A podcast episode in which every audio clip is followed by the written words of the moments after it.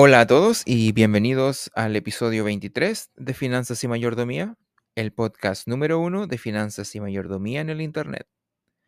Somos sus anfitriones Juan Pablo, David y la inteligencia artificial y queremos darle muchas gracias por acompañarnos en este viaje hacia la libertad financiera y la mayordomía bíblica.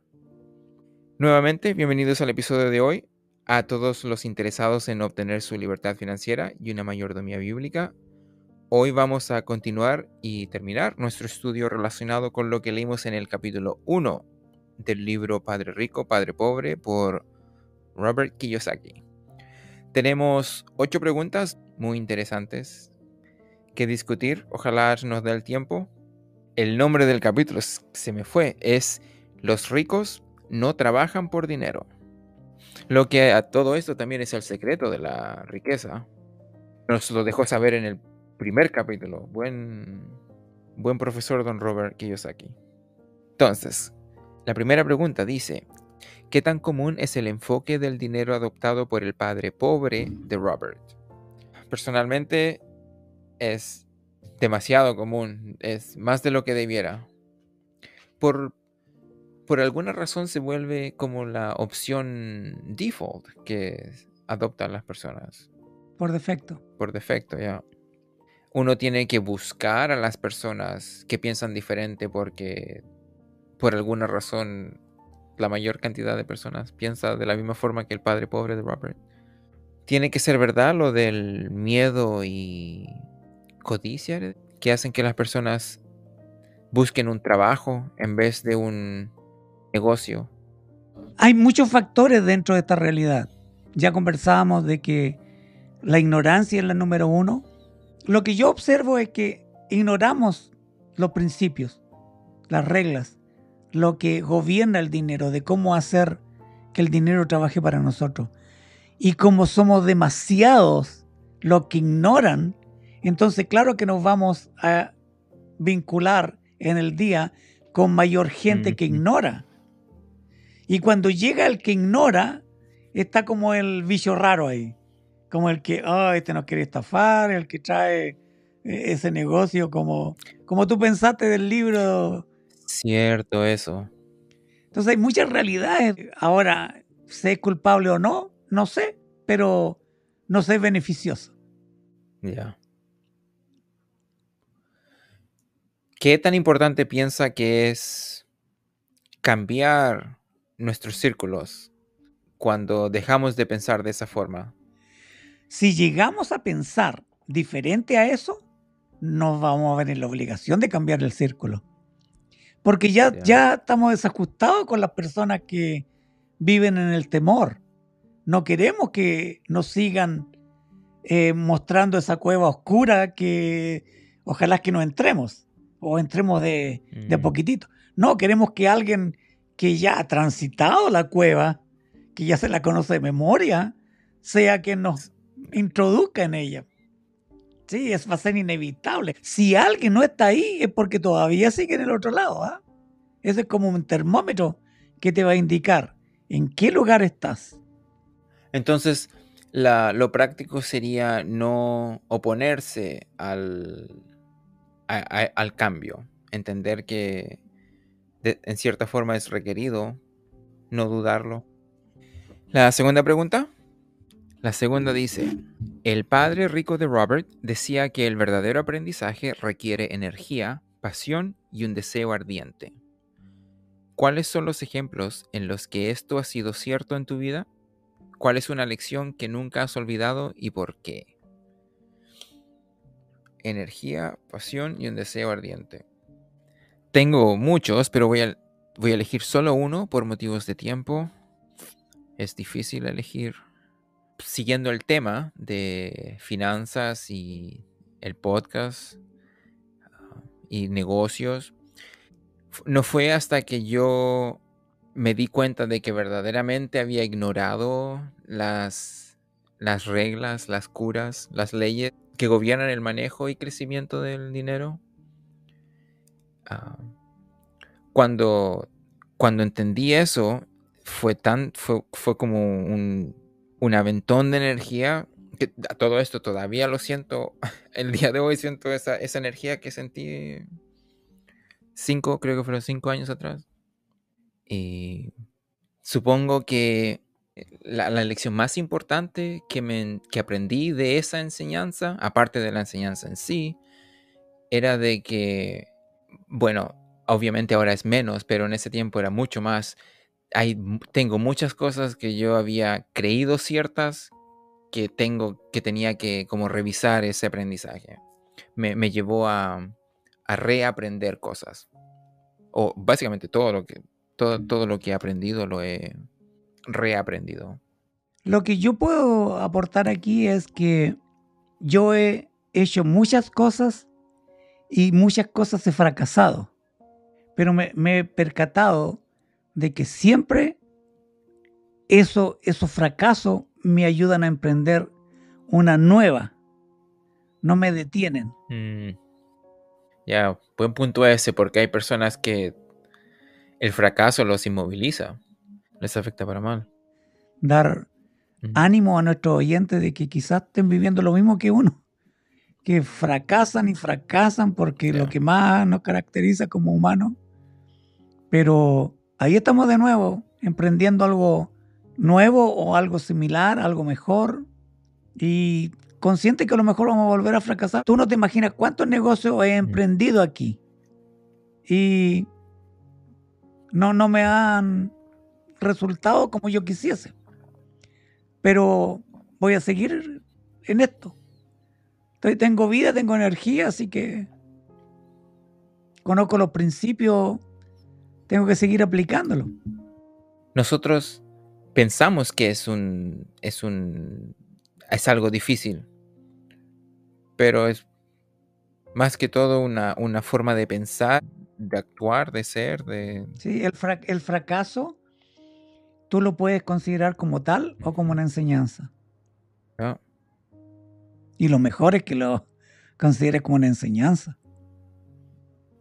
O si no te va, como dijiste tú, detener, estancar el que fundó la compañía Walmart fracasó creo que dos otros tipos de Walmart antes de que el Walmart le haya funcionado. Y ahora Walmart es, creo que emplea más gente que el gobierno de los Estados Unidos. Mira, ahora lo más reciente, Elon Musk, con, con Twitter. Fracaso tras fracaso con Twitter. Pero las personas visionarias dicen que él va a sacar un negocio que todavía no se ha hecho. Mira el señor, el, de Apple, el que murió. Steve Jobs. Lo despidieron de su empresa, de su propia empresa que había fundado. Se fue, construyó otra, volvió. Entonces uno tiene que entender que la vida es así nomás. Si a otro le pasó y que son mucho más influyentes que uno, mucho más inteligentes, ¿qué más uno? No sé si está respondiendo la pregunta 2.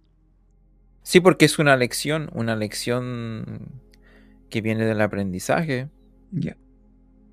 La tercera, la paga de 10 centavos a la hora y luego nada a la hora habría provocado en ti la misma reacción que en Robert.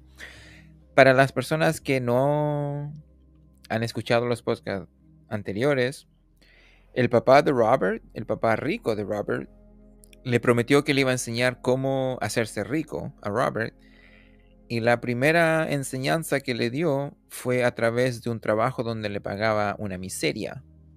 Entonces, Robert, en ese entonces creo que tenía nueve años, reaccionó de una forma, creo que se enojó. Eh, Robert se sintió utilizado y mentido porque el papá rico solo le estaba pagando 10 centavos la hora y no le estaba enseñando cómo hacerse rico, de acuerdo a lo que, a lo que creía Robert. Yo creo que yo igual me hubiera enojado. No voy a culpar a Robert aquí. ¿ah? Yo voy a, darle crédito al papá rico porque supo, supo perfectamente cómo hacerlo para que uno sintiera esa sensación que sienten todos, básicamente todos los trabajadores, o si no todos, la gran mayoría de trabajadores cuando le pagan y no nunca es suficiente. Entonces, esa pagarles 10 centavos la hora ya me hubiera enojado.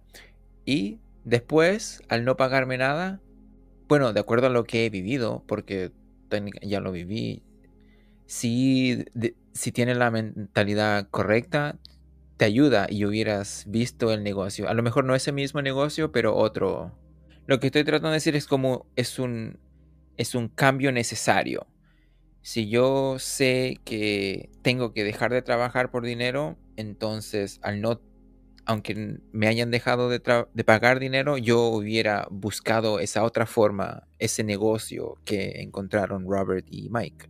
Si yo no estoy acostumbrado a ese tipo de enseñanza, entonces habría reaccionado igual que tú.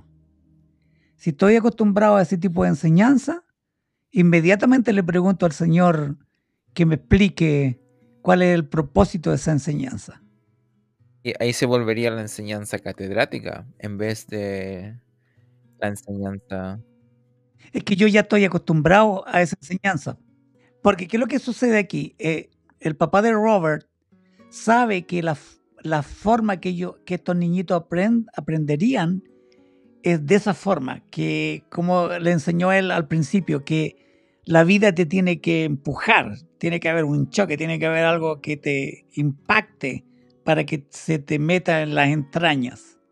Entonces, si el profesor capta que alguien no, quiere, no puede aprender intelectualmente, entonces aplica ese tipo de enseñanza. Son técnicas de, enseñanza, tú sabes.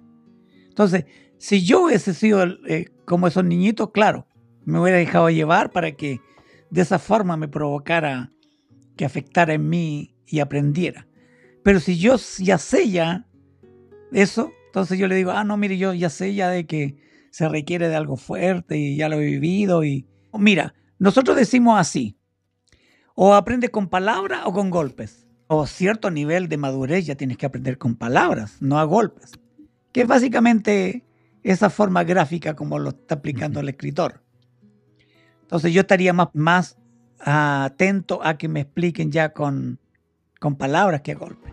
Me da la impresión de que aquí está preguntando qué hubiera hecho uno ante los cómics, ¿verdad? Porque dice que luego nada, si te paga 10 centavos a la hora y luego nada, entonces ahí hubieron dos diferentes reacciones los niños. La primera fue que se enojaron y la segunda fue que crearon la biblioteca, la biblioteca de cómics. No, yo hubiera hecho igual que los niños, porque ya aprendía, porque es el propósito del, del papá de Robert, del hombre rico, enseñarte a que tienes que tener ojo para el negocio, no a trabajar. O sea, de ser tu propio jefe, a, tener tu negocio. Entonces, si yo hubiera adquirido esa, información, ya no me dedico a trabajar, sino que ando mirando, a ver, ¿qué puedo hacer aquí? ¿Qué hago? ¿Qué negocio crear? O si no, no hubiera aprendido ni con golpe ni con palabra. Es bueno mencionar también de que a través de la biblioteca Robert y Mike aprendieron a bien temprana edad lo difícil que es encontrar buenos empleados. Creo que esa era, esa era la otra lección que ya habían encontrado, habían aprendido, porque que mencionaron, por lo menos que mencionaron en el libro. Bueno, yo como tengo una mente tan rápida, yo digo, espera un segundo.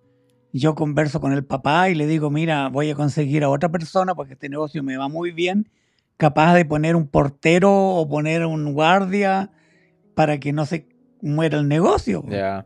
No sé por qué el papá les recomendó que lo terminaran. No. no, no, yo creo que fue asunto del, escritor que quiere llevarte a una enseñanza para pasar al otro nivel.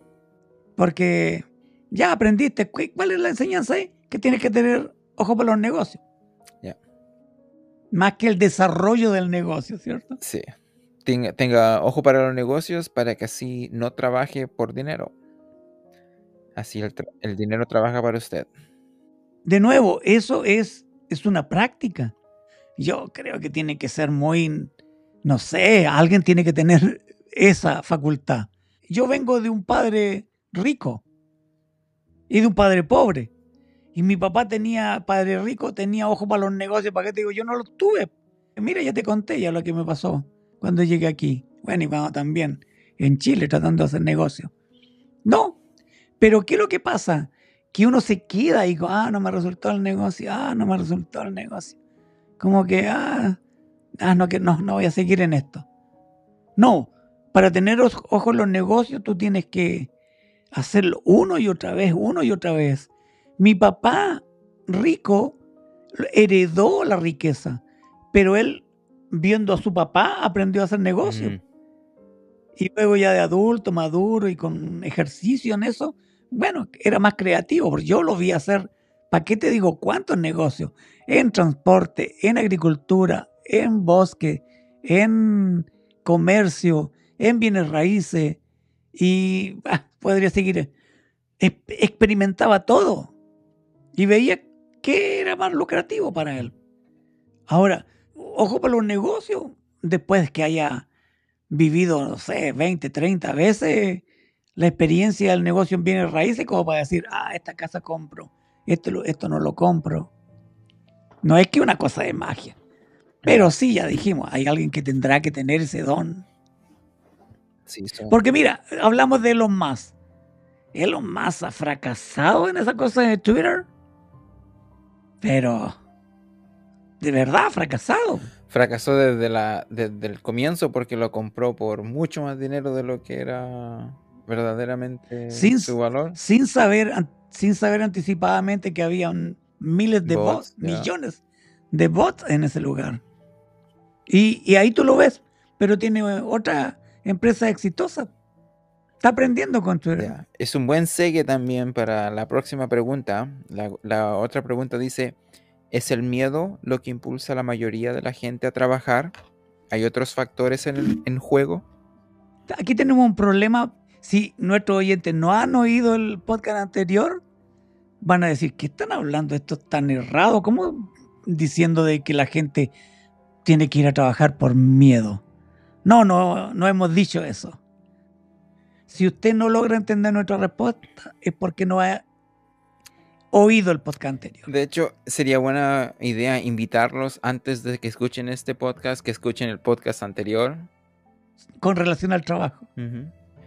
Así que, si usted no logra entender nuestra respuesta, es porque no ha, escuchado el podcast anterior o porque no entendió el podcast anterior. Si tiene dudas, escríbala, pero sea específico. Sí, buen punto. Entonces, ¿es el miedo lo que impulsa a la mayoría de la gente a trabajar?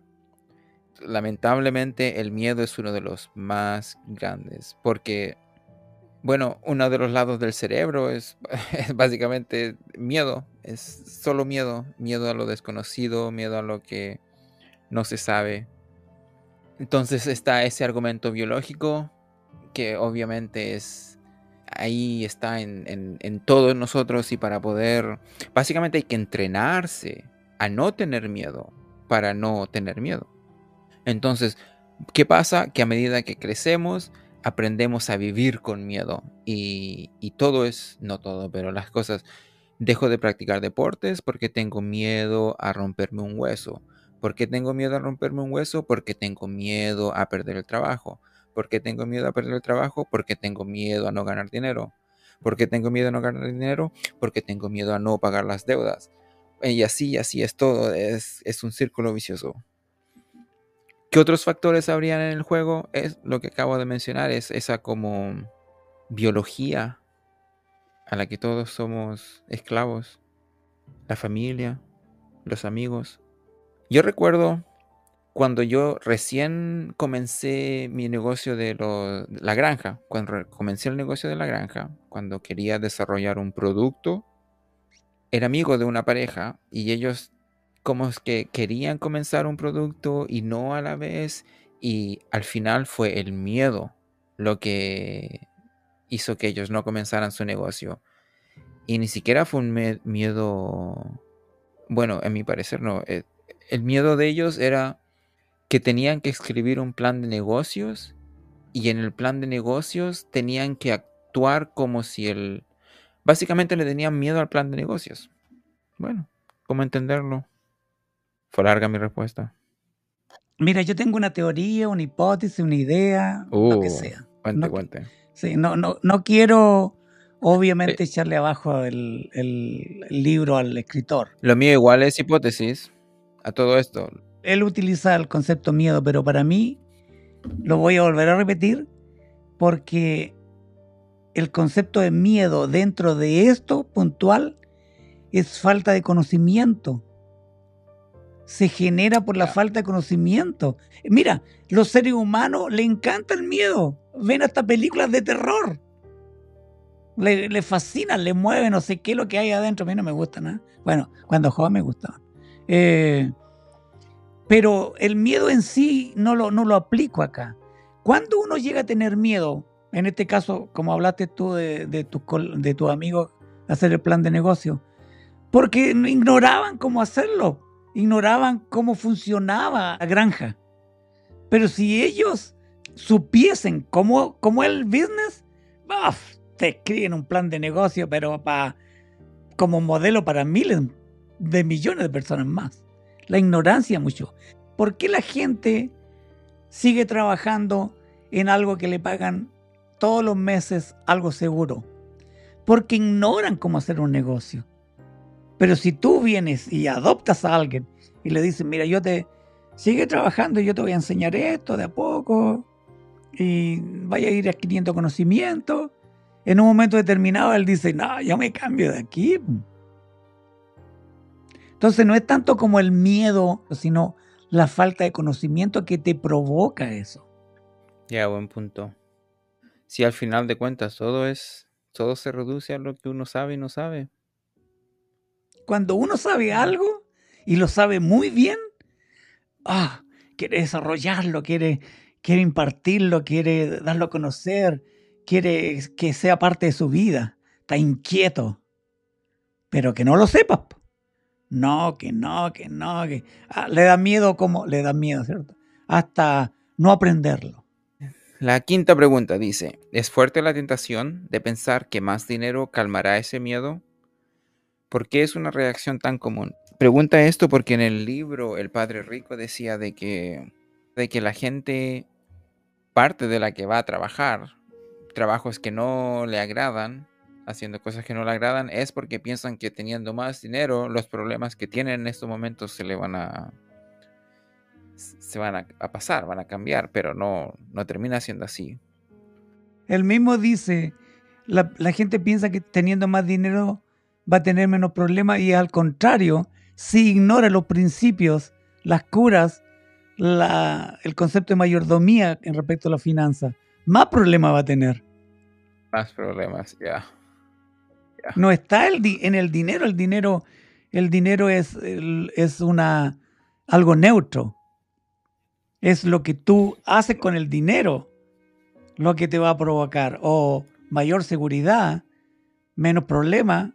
Yo sé de que este es un, es un, un punto un poco oscuro, pero yo escuché a una persona decir que la pobreza mantiene a muchas personas vivas esta persona trataba de decir es, si nosotros observamos, por ejemplo, a, ciertos artistas que han ganado mucho dinero, han sido bien exitosos, bien abruptamente, y terminan ah, con sobredosis, sobredosis de drogas, si ellos no hubieran tenido acceso a esas drogas a ese, y al dinero necesario para comprarlas, no hubieran tenido la sobredosis. entonces, básicamente, bueno, el, punto era de que estas personas tenían un problema que el dinero básicamente lo llevó al, al extremo más, al extremo máximo. Se lo potenció. Ya, les terminó quitándoles la vida. Sí, el problema no es la, cantidad de dinero, es cómo tú administras el dinero. Eso es lo que, si tú lo administras bien, poco o mucho no vas a tener problema con él. Pero si no lo administras bien, poco o mucho, vas a tener muchos problemas. Se dice que vas a tener más problemas porque obviamente vas a tener más negocios, vas a tener más inversiones creo que es fácil pensar que el dinero cambiaría las, cosas porque no, no hemos tenido el dinero. Pero si tuviéramos el dinero, por ejemplo, yo puedo pensar en Jim Carrey. Jim Carrey, esa persona dijo, hey, yo le daría un millón a, eh, o no sé cuántos millones a todas las personas para que todos pudieran ver que el dinero no, no, no es el secreto, no cambia, no básicamente no es lo que tú crees que es. Mira, sería bueno decirle a la gente que el dinero es un cuchillo. Uh, ¿De dos filos? De doble, oh, ponle una espada. No, un cuchillo, un cuchillo. Anda, anda a tener un cuchillo doble filo, pero afiladísimo en tu mano, a ver. ¿Qué vaya a hacer con él? Tienes que aprender a. Sí, tienes que aprender a, a manejarlo. Y si no, lo voy a dejar guardado ahí. O en mano lo voy a querer tener.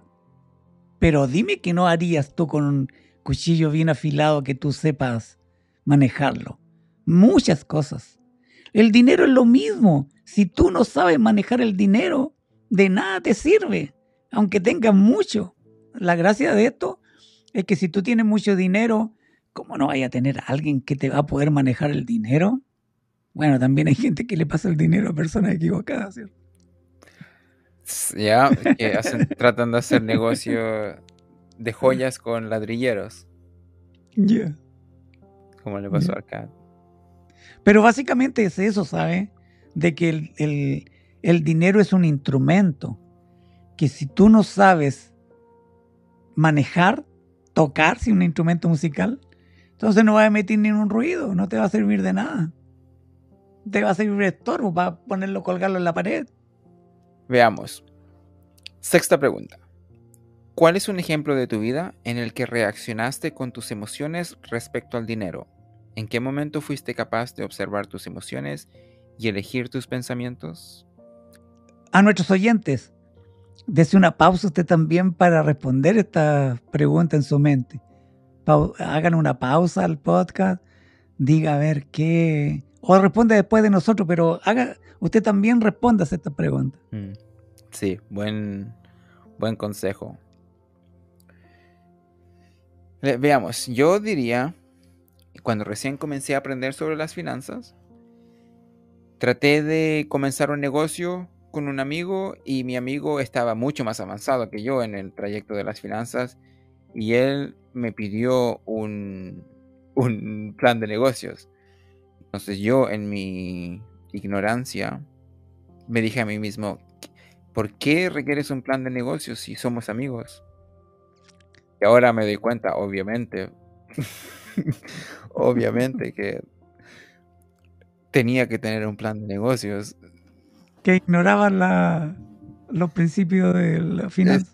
exactamente. Lo que ocurrió fue que yo comencé con Padre Rico, Padre Pobre. Entonces, ese libro nos enseña la, de, de una forma...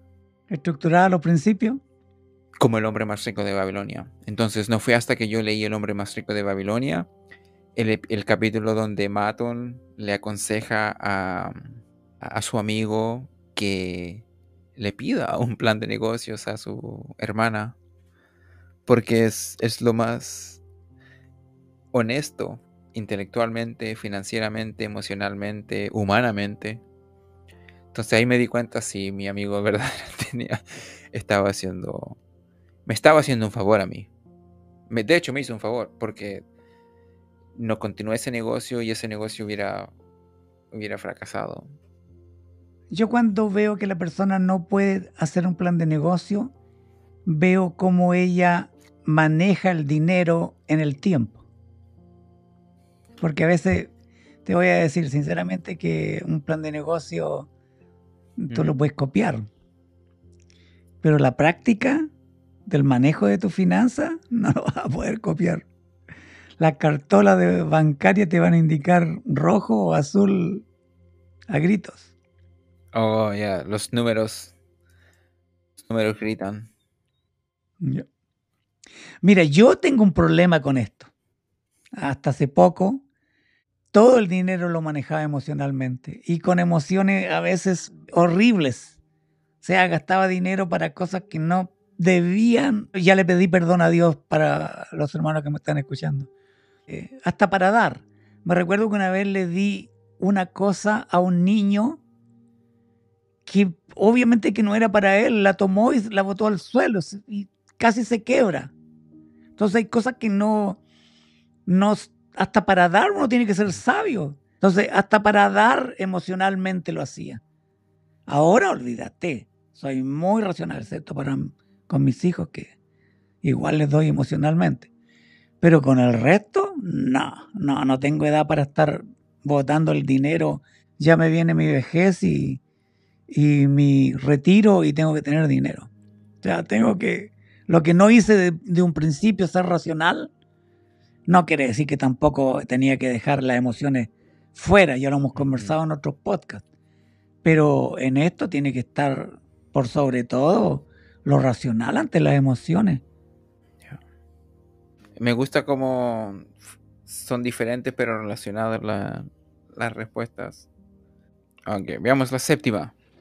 ¿Son los ricos o los pobres más susceptibles a esas emociones controladoras del miedo y la codicia? ¿Por qué crees que es así? Esta pregunta está interesante. Yo creo que va a depender. Si, el, si la persona rica ah, comenzó pobre, entonces es diferente a una persona rica que comenzó rica. Yo creo que la persona rica que comenzó rica va a ser más susceptible, va a ser igual de susceptible a, a esas emociones del miedo y la codicia como la persona pobre, comparado a la persona que comenzó pobre y se hizo rica. Yo encuentro que la persona que comenzó pobre y se hizo rica va a ser menos susceptible a esas dos emociones. Solo porque tuvo que aprender básicamente a... Perdón, que se hizo rica y se mantuvo rica. Porque una persona pudo haberse ganado la lotería y hacerse rica y después perderlo todo. ¿Por qué pienso que los pobres son susceptibles al miedo? Porque a no ser que se hayan dado cuenta que tienen que cambiar su forma de pensar, como habíamos dicho, es a través de la ignorancia, el miedo a través de la ignorancia, lo que los mantiene de esa manera. Pero si yo dejé de ser rico, entonces en algún momento tuve que dejar de pensar emocionalmente y pensar racionalmente para poder cambiar mi vida. Yo tomé un curso en un seminario teológico que se llamaba Metodología de la Investigación y aplicada a la teología. Y ahí nos enseñaron que una de las etapas para poder tener una buena evaluación es que supongamos que se trataba de un muestreo o de encuesta, es que va a depender qué número de encuestado o qué número de muestra tienes tú para que tu resultado sea más fiel a la realidad. Ah, ya, ya. Creo que dicen más de 2.000, más de 2.000 personas, creo que es un, aceptable o no? Supongamos que tomamos como patrón 2000. ¿Tú conoces a 2000 pobres para decir que de verdad ellos son los que son más temerosos o a 2000 ricos para que son para decir que son más codiciosos? No, yo escucho de quién? De lo que hemos hablado, del señor de Amazon, del señor de Twitter, de, los, de los 10 ricos y, y todos los vemos que son unos ávaros como ellos solos. Maltratan a la gente, le dan unos sistemas de trabajo que no le dan beneficio. Entonces, claro, de esos 10 ya saqué la, inmediatamente la evaluación de que, claro, la codicia está en ello. Pero no conozco a 2000.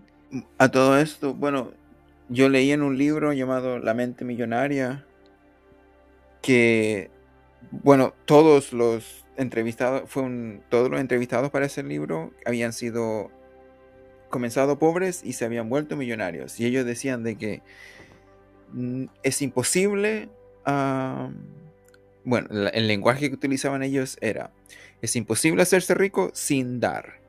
Era como axiomático que había que dar.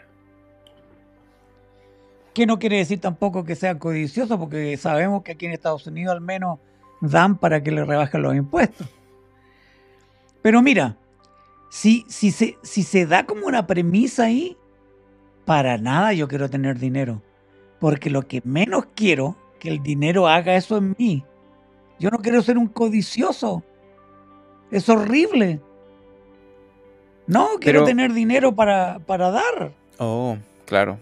Pero la codicia también se, se expresa dentro de la pobreza cuando uno sigue yendo a trabajar por, no sé, la casa o el auto.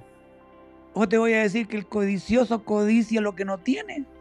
Como también hay pobres que codician lo que no tienen.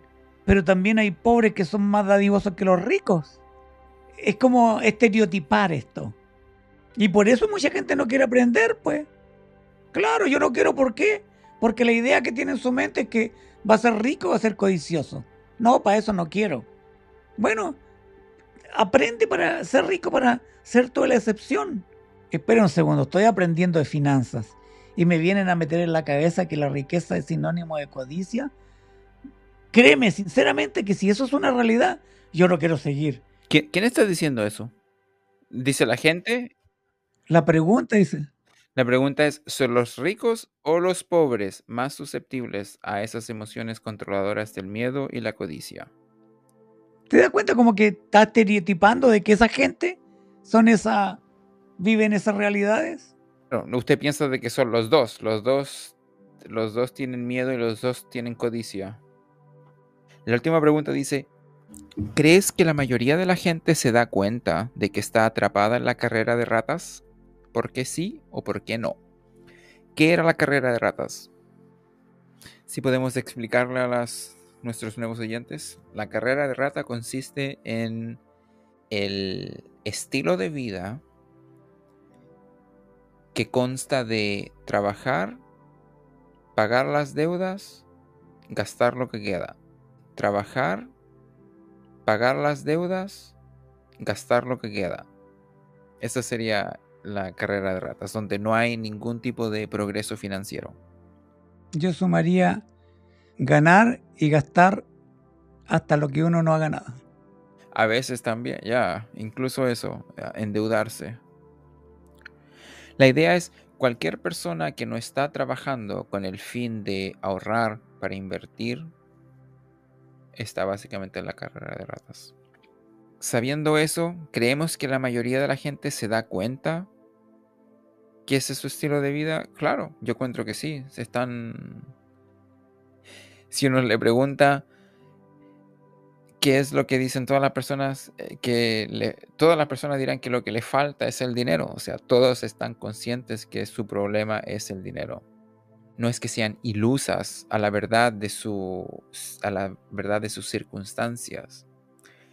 Lo que desconocen es la razón por la que se encuentran en esas, en esas circunstancias. Yo pensaba de que la gente no se daba cuenta y de que por eso permanecía en la carrera. Pero ahora me doy cuenta que no, que la gente sí están conscientes de, de su situación. Lo que desconocen es la cura, básicamente. A no ser que esté equivocado. Déjenme saber si estoy equivocado o no. Escríbanos. Escríbanos.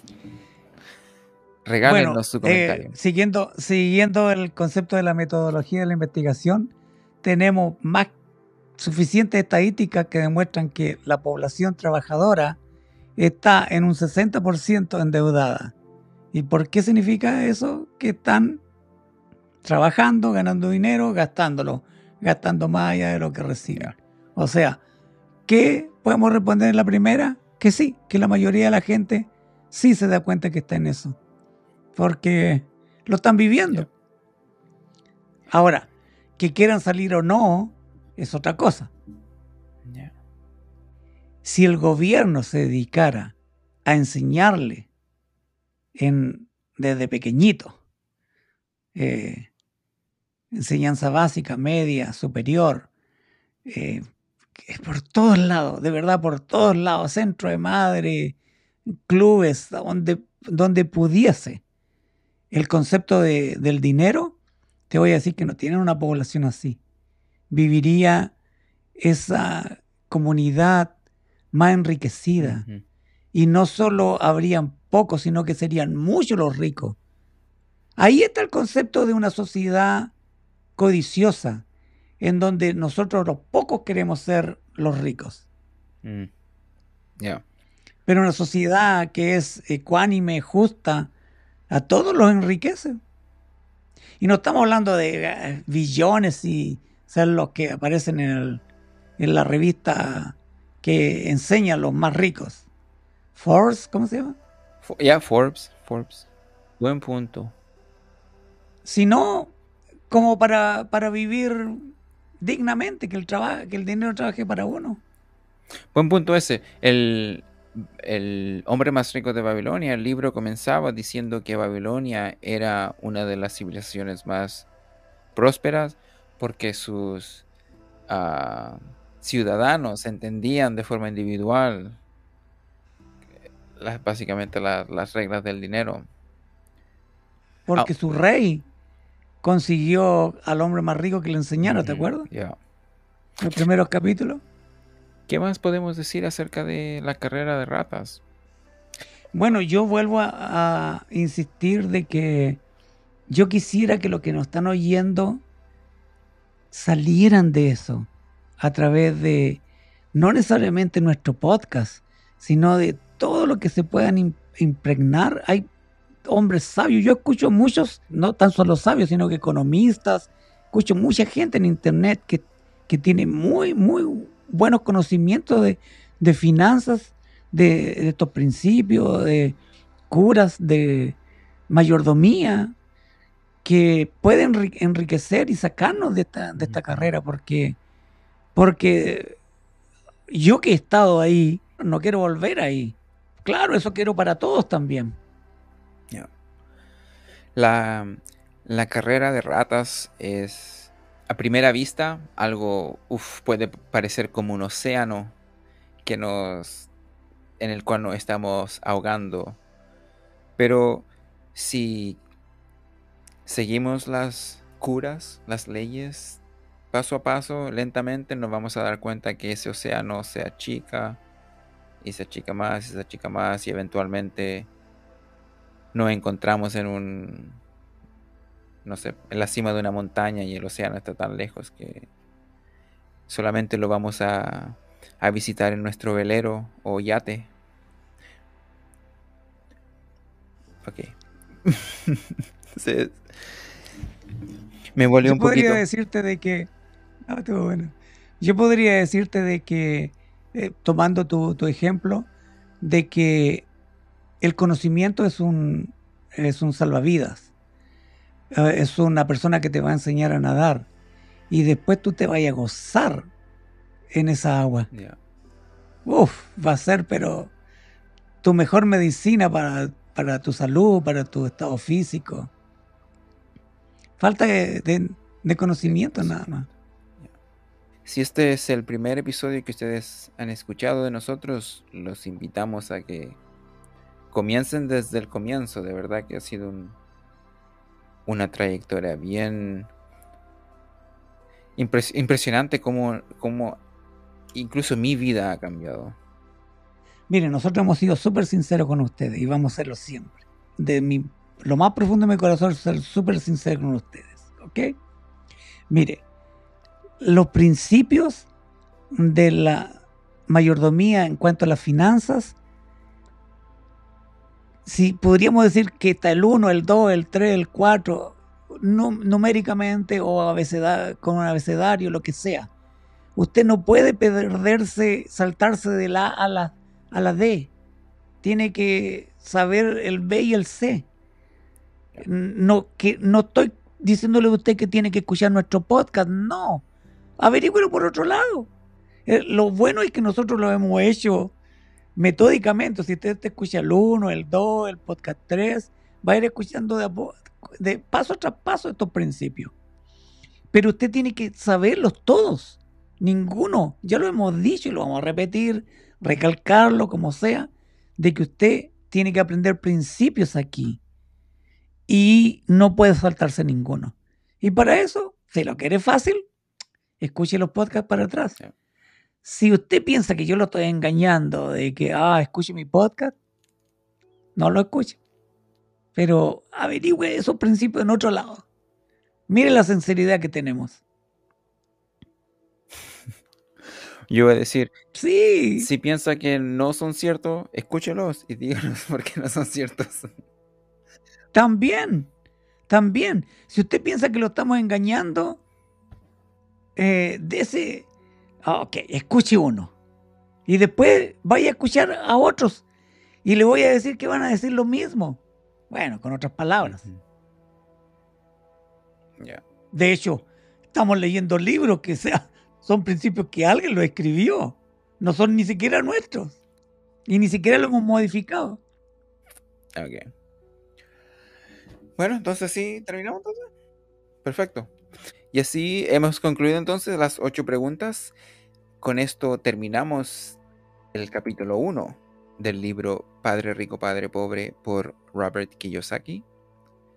El capítulo 1 se llamaba Los ricos no trabajan por dinero. Aprendimos que básicamente el secreto que aprendimos en el libro anterior es hacer que el dinero trabaje para ti. Entonces, ¿qué, qué mejor enseñanza que esa? Supongo que la que viene después será la importancia de la educación financiera.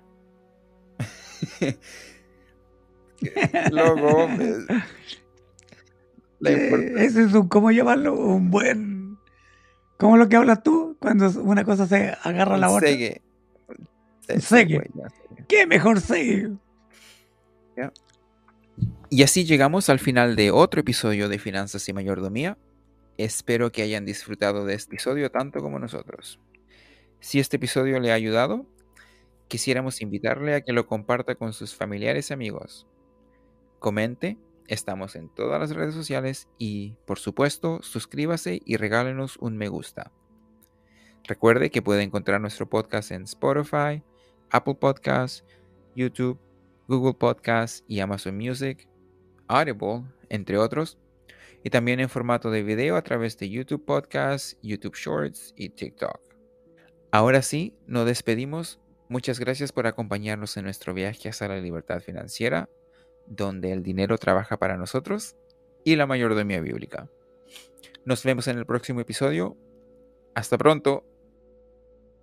Bye.